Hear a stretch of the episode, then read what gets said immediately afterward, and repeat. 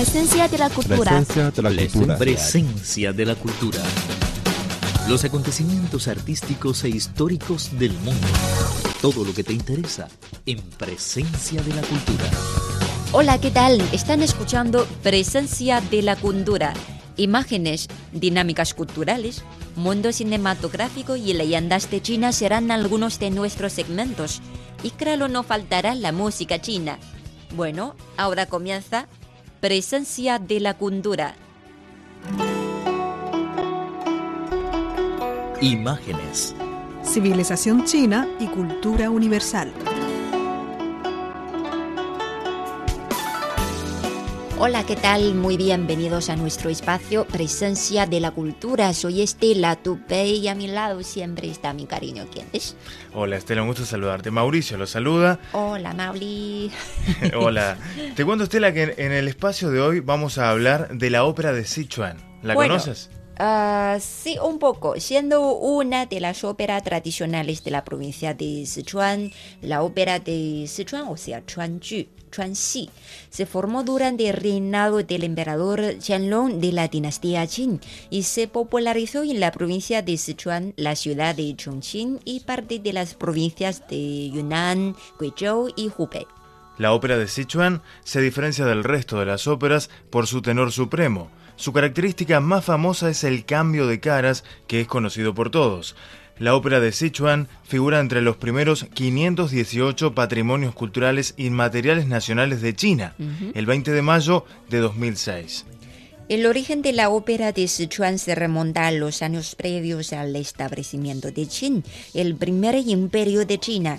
En la época de las dos dinastías Han, la ópera Jiaodi sentó las bases de la ópera de Sichuan. En el periodo de los tres reinos apareció la primera comedia irónica de Sichuan, Fen Zhen, que puede ser la fundadora de las comedias de la ópera de Sichuan. Durante el periodo de la dinastía Tang y las cinco dinastías Sachu estaba de moda. Fue en esta época en que la ópera de Sichuan alcanzó su apogeo y comenzó a considerarse que el arte Shu era el mejor de todos. En la dinastía Ming, la compañía Jingguan Er de Chuanxi fue a presentarse a la provincia de Jiangsu, lo cual agitó a la ciudad de Nanjing. Entre el final de la dinastía Ming y el principio de la dinastía Qing, personas de todo el país se trasladaron a la provincia de Sichuan, llevando consigo las óperas de su pueblo natal. Basándose en el teatro de linterna de Chuanxi, se mezcló con varios tipos de canto y con el dialecto de Sichuan, las costumbres y tradiciones, Sí. la música folclórica y las danzas. Fue así como la ópera de Sichuan adquirió su forma oficial. Fundada en 1911, la compañía tres celebraciones abogó por hacer reformas sobre las óperas, insistiendo en heredar y conservar los dramas clásicos, además de crear dramas contemporáneos que pongan de manifiesto el lado negativo de la sociedad y fomentan el desarrollo de Chuanxi desde ser arte de plaza a un arte de teatro. A partir de entonces, el nivel artístico y la posición cultural de la ópera de Sichuan mejoró rápidamente y se convirtió en el tipo de ópera que ejercía más influencia en la zona sudoeste de China. En 1952, la delegación de la Ópera de Sichuan organizó un numeroso grupo de representantes para participar en la primera edición de representaciones teatrales nacionales. Desde ahí en adelante se hicieron varias reformas sobre la entonación. El tenor hace la interpretación más peculiar y representativa de la ópera de Sichuan. Se caracteriza por la interpretación libre. No se acompaña con instrumentos musicales, sino que se recurre a badajos y toques de tambor para ajustar el compás. La interpretación de tenor es alta, sonora y rítmica, eufónica y melodiosa, fuerte y se acompaña de coros. Los instrumentos de percusión que se usan con el con y el tambor grande son imprescindibles desde el principio hasta el final de los dramas y hacen que se integren el canto, la percusión y el coro. Para el canto se vale del recitado y el aria alternativamente y el coro y el solista se realzan el uno al otro.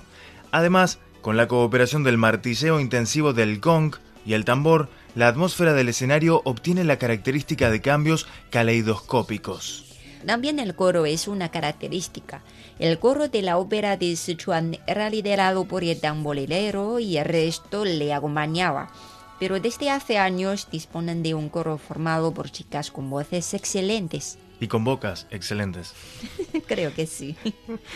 El coro ayuda a determinar la entonación, describir el ambiente, crear la atmósfera, insinuar el sentimiento de los personajes y hacer comentarios sobre ellos. Y la ópera de Sichuan o Chuanxi tiene un lenguaje humorístico, vivo y vigoroso, lo cual refleja las destacadas características locales y la realidad de la vida. En las representaciones lo más atractivo son las escenas de la vida y su lenguaje gracioso que siempre son la causa de aplausos y risas. La percusión de Chuanxi es maravillosa. En sus funciones, el gong y el tambor son mejores que los de otras óperas y juegan un papel importante. No solo sirven para el compás, sino que transmiten el sentimiento de los personajes. El gong y el tambor tienen una función especial e importante en Chuanxi. Las composiciones de melodía con con y tambor son en total unas 300. Asimismo producen efectos acústicos tales como el sonido que se produce el remar, el sonido del agua, el susurro del viento, la caída de la lluvia y el choque de los objetos pesados contra el suelo. Claro que sí, muy interesante. Muy la ópera de interesante, Sichuan. Diferentes sonidos. Diferentes sonidos. Impresionante. Sí. Bueno amigos, esperamos que les haya interesado el tema de hoy, la ópera de Sichuan o Chuanxi, No se vayan, nuestra programación continúa. no se vayan. Presencia de la cultura. Presencia de la cultura. Presencia de la cultura. Los acontecimientos artísticos e históricos del mundo. Todo lo que te interesa en Presencia de la Cultura.